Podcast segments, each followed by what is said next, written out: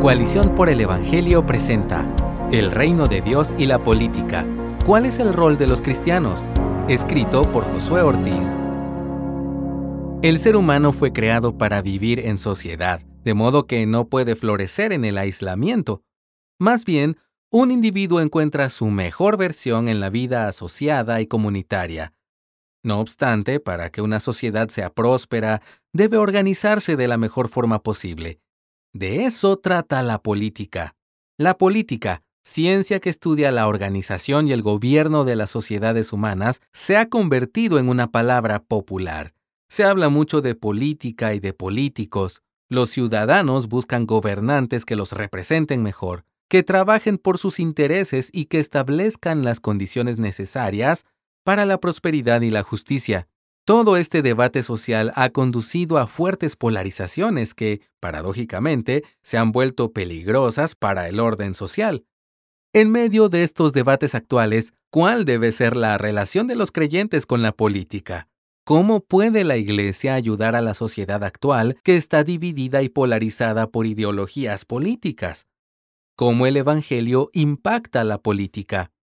A pesar de los aspectos negativos de la política, Debemos entender que su origen no es humano, sino divino. Por lo tanto, los mejores políticos no son los que gobiernan para el bien común, sino los que lo hacen para la gloria del Rey de Reyes. De seguro que te han sorprendido mis últimas afirmaciones. Permíteme compartir contigo algunas conclusiones bíblicas a las que he llegado en mi reflexión personal sobre este tema tan actual.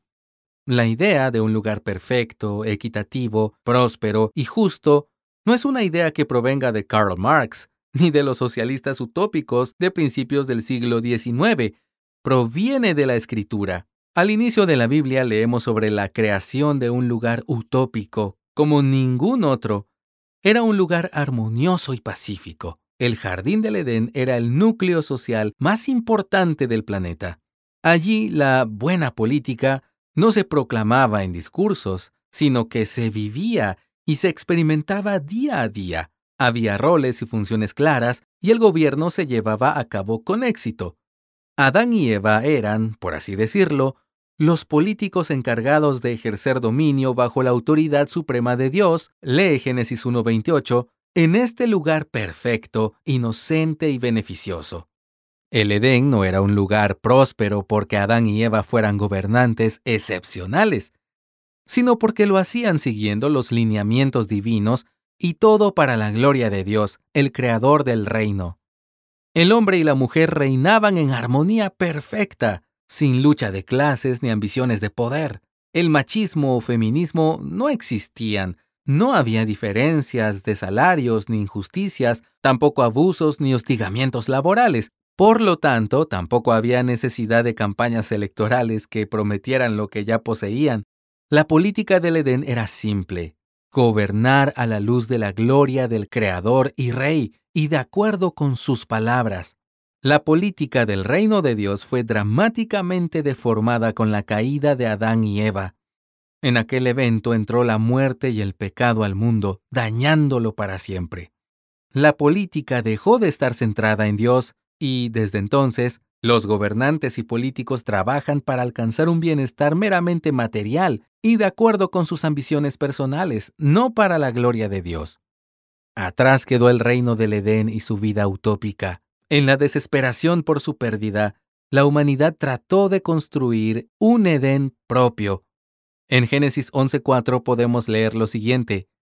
Vamos, edifiquémonos una ciudad y una torre cuya cúspide llegue hasta los cielos y hagámonos un nombre famoso, para que no seamos dispersados sobre la superficie de toda la tierra.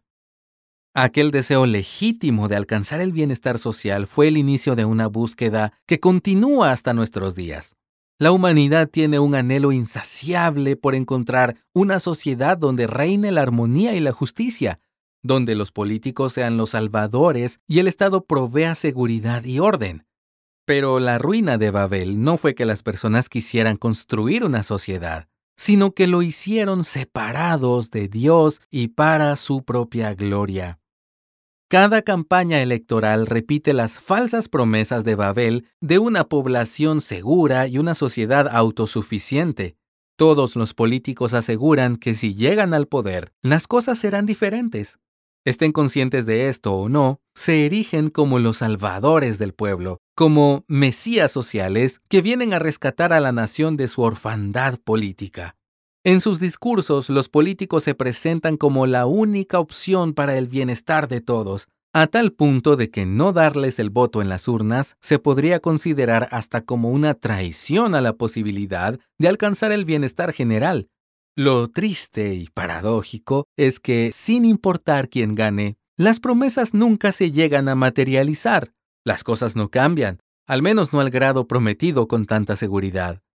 Los problemas persisten y, en cierto sentido, esa situación es favorable en general para los políticos, pues les permite seguir pidiendo votos para continuar trabajando por el deseado bien del pueblo. Pero mejorar algunos índices económicos o contener la violencia, que no es poca cosa y oramos por ello, es lo mejor a lo que pueden aspirar los políticos y la política humana. No obstante, en el corazón humano existe una esperanza por algo muchísimo mejor y más grandioso. Los cristianos no podemos aislarnos de la política. Somos libres de tener una opinión y es probable que compartamos algunas de las premisas principales de los planes de gobierno de algunos políticos. Además, como cualquier otro ciudadano, queremos vivir en una sociedad próspera y pacífica, con un gobierno justo y honesto. De allí en más, la medida en la que nos involucremos en el seno del debate político es una cuestión de libertad cristiana y vocación particular. No podemos ser dogmáticos en esa área. Pero lo que sí necesitamos evitar es la idea de que un gobierno terrenal resolverá todos nuestros problemas a través de programas, estrategias y herramientas humanas. Eso es imposible y para comprobarlo tenemos toda la historia humana como evidencia. Los creyentes sabemos que Jesús es el Rey que el mundo necesita, y su reino trae la paz y la prosperidad que permanecen para siempre. Este es el reino que los cristianos esperamos y anhelamos. Mientras tanto, no nos quedemos de brazos cruzados. Tenemos el deber de anunciar las buenas nuevas del Rey, el mensaje del Evangelio. También debemos reflejarlo con nuestras vidas, mostrando amor a nuestro prójimo. Seamos instrumentos del reino de Dios a través de nuestras acciones y mostremos a otros las bondades de nuestro gran Salvador. Nuestras vidas deben apuntar a nuestro Rey, pues vivimos sobria, justa y piadosamente, en palabras de Pablo en Tito 2.12, mostrando al mundo algunas características del reino que Él ofrece. Seamos honestos, trabajadores y bondadosos. Odiemos la corrupción, paguemos nuestros impuestos, luchemos en contra del mal, busquemos la santidad y la pureza, y promovamos el bienestar de la sociedad sin esperar nada a cambio. Seamos agentes de cambio en nuestra comunidad porque somos agentes del Rey. Esa es la política que agrada a Dios, la que le lleva gloria, la que adorna su creación, la que exalta su nombre. La política del reino es simple vivir a la luz de la gloria del Rey Jesús y ser así luz y sal del mundo. Cualquier otra forma de gobierno es imperfecta, termina en fracaso y decepción. Los cristianos vivimos para anunciar que esa vida justa, pacífica y próspera que la humanidad desea solo se encuentra en Cristo. Gracias por escucharnos. Si deseas más recursos como este, visita coaliciónporelevangelio.org.